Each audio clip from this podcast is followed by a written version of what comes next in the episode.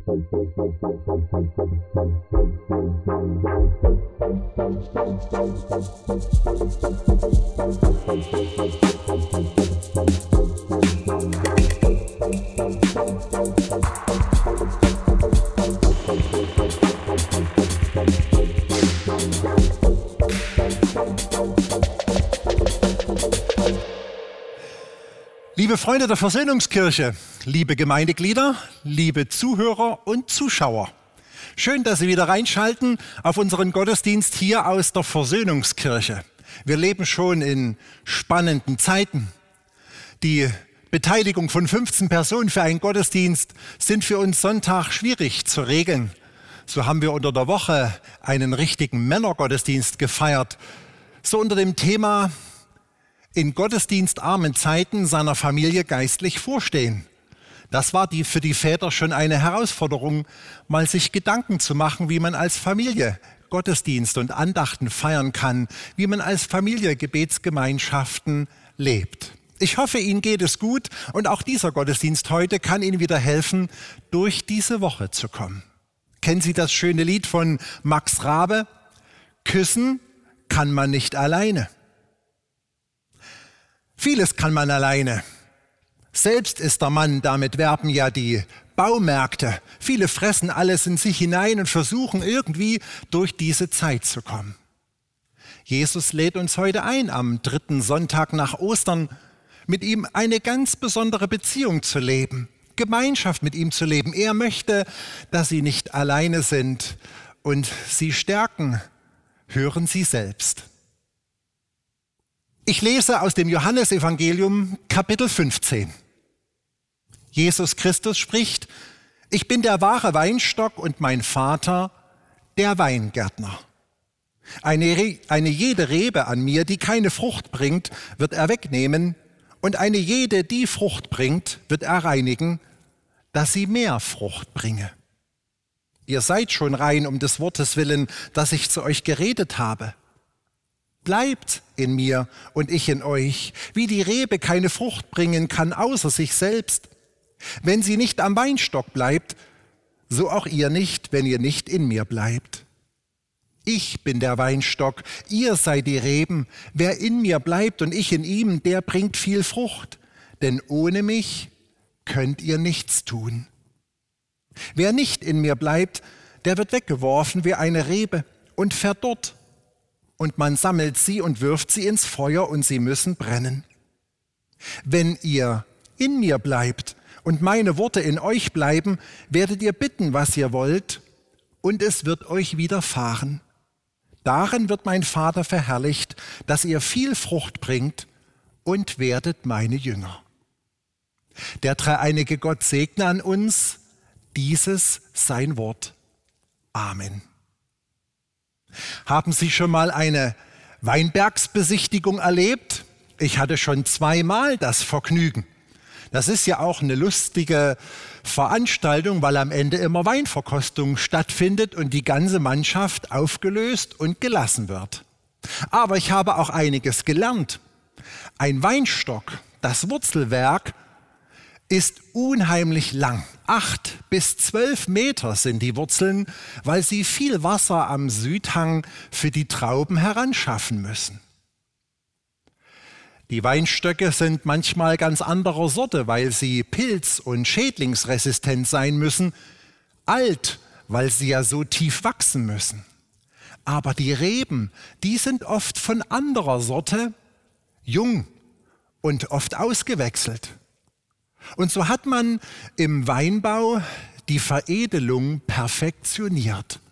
Dass man also Weinreben irgendwo abschneidet, wo sie gezüchtet oder wild gewachsen sind und hineinharzt, hineinpfropft, hinanveredelt an einen anderen Wurzelstock, wo sie dann anwachsen und Nährstoffe aufnehmen. Dieses wunderschöne Bild benutzt Jesus um eine Beziehung deutlich zu machen. Ich habe drei Gedanken mitgebracht. Vielleicht können Sie ja nach diesem Gottesdienst mit Ihren Lieben oder Ihrer Familie noch weiter darüber nachdenken, ob Ihnen noch mehr einfällt, was dieses Gleichnis, dieses Bild, dieser Vergleich uns sagen will. Das erste ist, alles beginnt mit einer guten Beziehung. Wie kommt nun die Weinrebe an den Weinstock? Dieser Veredelungsprozess wird von dem Weingärtner durchgeführt. Für uns Christen ist das immer so eine Frage, wie finde ich persönlich eine Beziehung zu Jesus Christus? Die einen sagen durch die Taufe, das Sakrament, in dem Gott an uns handelt, dass er uns mit Jesus Christus so eng verbindet. Andere sagen, es ist die Bekehrung, das persönliche Bekenntnis zum Glauben, dass ich sage, ich möchte gern, dass Jesus Christus mein Heiland, mein Herr ist. Wie denn auch sei, in diesem Vergleich wird deutlich, dass das Wesentliche Gott tut. Vielleicht haben Sie es in der Lesung gehört, dass sehr oft in der Bibel das Wort bleibt steht. Denn wenn Gott uns schon mit Jesus Christus so innig verbindet, ist es doch unsere Entscheidung, dort zu bleiben. Es ist unser Wille, uns für diesen Akt zu öffnen und zuzulassen, dass Gott uns den Glauben schenkt und dieses Wunder, dass wir so mit Jesus verbunden sind. Es ist einmalig auch im Vergleich der ganzen Weltreligionen, dass Gott und Mensch so eng zusammenkommen, wie eine Weinrebe an den Weinstock anwächst. Egal, wie Ihr Verhältnis gerade ist, wenn Sie noch gar keine Beziehung zu Jesus Christus haben, dann sagen Sie ihm doch, dass Sie gerne zu ihm gehören möchten, dass Sie nicht alleine alles durchstehen können, dass Sie seine Hilfe und seine Hoffnung brauchen. Er wird das Wunder tun und Sie mit ihm verbinden. Und wenn Sie schon lange Christ sind und mit Jesus gehen und irgendwie merken, dass die Verbindung vielleicht nicht geblieben ist, sondern irgendwie sich wieder gelöst hat, dann sagen Sie Jesus, dass Sie wieder näher an ihn herankommen wollen, dass Sie aus ihm herausleben wollen und all die guten Gaben, die er Ihnen durch eine innige Beziehung schenken möchte, erleben wollen. Mein zweiter Gedanke, Nahrung ist wichtig. Wir Menschen essen mindestens dreimal am Tag, um den ganzen Stress, die Arbeit und überhaupt überleben zu können. Diese Rebe am Weinstock ist ja auch verbunden, dass sie Nahrung aufnimmt aus dem Wurzelwerk, um dann gute Früchte zu bringen. Die Nahrung geht also durch Jesus, den Weinstock, in die Rebe, in mich. Und vielleicht sind es ganz unterschiedliche Nahrungsmittel, die uns unterschiedliche Menschen begeistern und stärken. Dem einen liegen die liturgischen Gesänge, die vielleicht in Thésée einen Höhepunkt erreicht haben. Die Wiederholung, die Ruhe, die großen Kirchen, die vielen Kerzen geben mir Kraft und festigen mein Glauben. Andere lieben ganz moderne Lobpreismusik. Sie mögen diese bewegenden Lieder, die mir helfen, meine Liebe zu Gott und meine Sehnsucht zu Jesus in Worte zu fassen. Wir haben die Bibel, Gottes Wort, sowie die Geschichte heute, das Gleichnis, das Jesus uns erzählt, dass wir lesen können, dass wir kauen können, das uns neue Erkenntnisse schenkt, unseren Glauben stärkt. Es gibt auch über die Bibel hinaus viel christliche Literatur, die man lesen kann, die uns weiterbringt. Predigten, Gottesdienste, das heilige Abendmahl in dem wir besonders erleben, wie sich Jesus durch Leib und Blut in uns hinein verschenkt und unseren Glauben stärkt, uns zum Leben befähigt. Egal, was bei Ihnen besonders ankommt, nehmen Sie die Nahrung von Jesus auf. Regelmäßig. Suchen Sie, was Ihnen gut tut, was Ihren Glauben stärkt. Essen Sie es. Lassen Sie sich von Jesus beschenken. Er möchte ihnen doch helfen, auch diese besondere Corona-Zeit gut zu überstehen. Und drittens, auf die Früchte kommt es an. Ja, da lesen wir auch in diesem Beispiel von dem Weingärtner, der seine Weinstöcke beschneidet. Einmal im Jahr kommt der Weingärtner und geht durch seinen Weingarten, schaut sich die Weinstöcke an und holt seine große Schere raus und schneidet dran herum. Nein, ihr Lieben, er will nicht seine schlechte Laune an den Weinstöcken auslassen oder einfach so wild zerstörerisch die Reben kaputt machen. Ein Weingärtner liebt seine Pflanzen. Er schaut sie sich genau an und schneidet ganz überlegt die Wassertriebe ab oder dort, wo nur Blätter viel Energie wegfressen und den Trauben wegnehmen. Der Weingärtner beschneidet ganz überlegt die Reben. Glauben Sie mir, so ist das auch in unserem Leben. Auch wir Christen haben manchmal schwere Zeiten zu durchleben. Wir fühlen uns beschnitten, manche Gebete werden nicht erhört, manchmal schlägt es Türen zu. Irgendwie werden wir verletzt und auch mal krank und das Leben macht Umwege. Aber alles, was Sie im Leben auch als Christ an Beschneidung erleben, glauben Sie mir, es ist vorher über Gottes Schreibtisch gegangen. Es ergibt irgendwo einen Sinn und möchte auch Ihnen helfen, Früchte zu bringen. Manches können wir wahrlich erst im Rückblick verstehen oder auch mit einem Seelsorger, einem Begleiter mal durchbuchstabieren und besprechen. Jetzt sagen manche vielleicht, na ja, schönes Bild mit dem Weinstock und den Reben.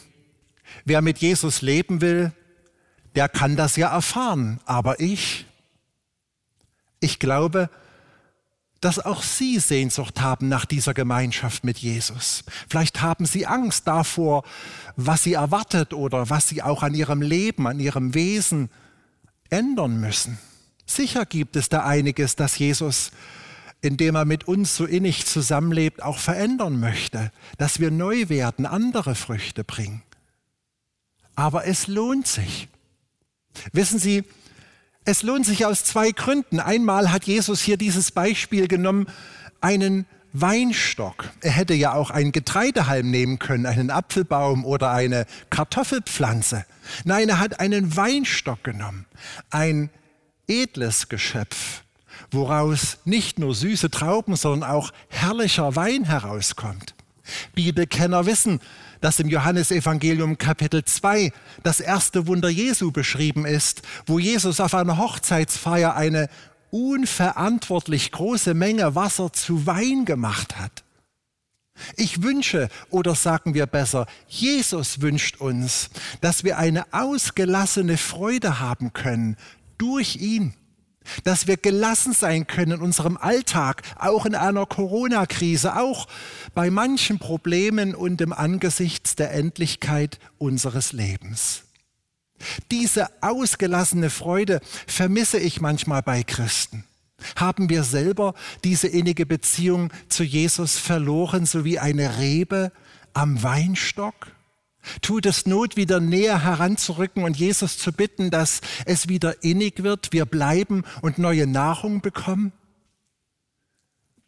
Christen müssten erlöster aussehen, damit ich an ihren Erlöser glauben kann, sagen Kritiker. Ich wünsche uns, dass wir diese Freude, die aus dem Bild des Weinstocks herauskommt, auch wirklich erleben durch unseren Glauben. Und zweitens gibt der Weinstock ja seine Früchte ab. Die Weintrauben braucht er ja nicht für sich selbst. Er verschenkt die Früchte seines Lebens. Und Jesus möchte auch, dass wir als Kirche und wir als Christen uns und unsere Gaben, alles, was wir gut können, reichlich weitergeben in diese Welt, in diese Gesellschaft, zu den Menschen, die unsere Hilfe, unsere Glaubensfreude, unseren Lebensmut brauchen. Wie schön ist es, wenn man aus dieser Beziehung zu Jesus heraus diese Welt bereichern, verändern kann mit verschwenderischer Freude, die nicht aus uns selber kommt, sondern die uns Jesus Christus schenkt und die unser Verbundensein mit ihm möglich macht. Ich wünsche Ihnen, ich wünsche uns allen diese Erfahrung aus diesem Bild. Amen.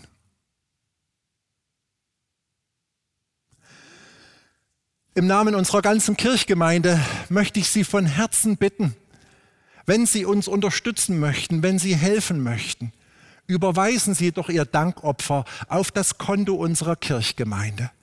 Durch die vielen Gottesdienstausfälle gehen uns auch Kollekten verloren, die wir dringend brauchen, um unsere Arbeit gut weitermachen zu können, unsere Angestellten zu bezahlen. Vielen Dank, wenn Sie uns unterstützen. Gott segne Sie dafür.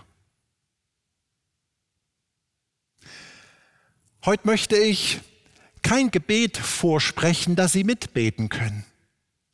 Heute lade ich ein, dass Sie jetzt dort, wo Sie gerade sitzen, Ihre Hände falten und bei dem schönen Musikstück, das unser Instrumentalkreis spielt, unter der Leitung von unserer Kantorin Christina Hennig, dass Sie beten und dass sie Jesus jetzt sagen mit eigenen Worten, was sie bewegt, was sie vielleicht aus diesem Bibelwort angesprochen hat, was sie mit ihm festmachen wollen.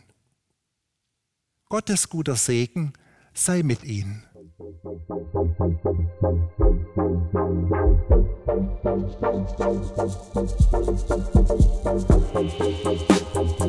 Musik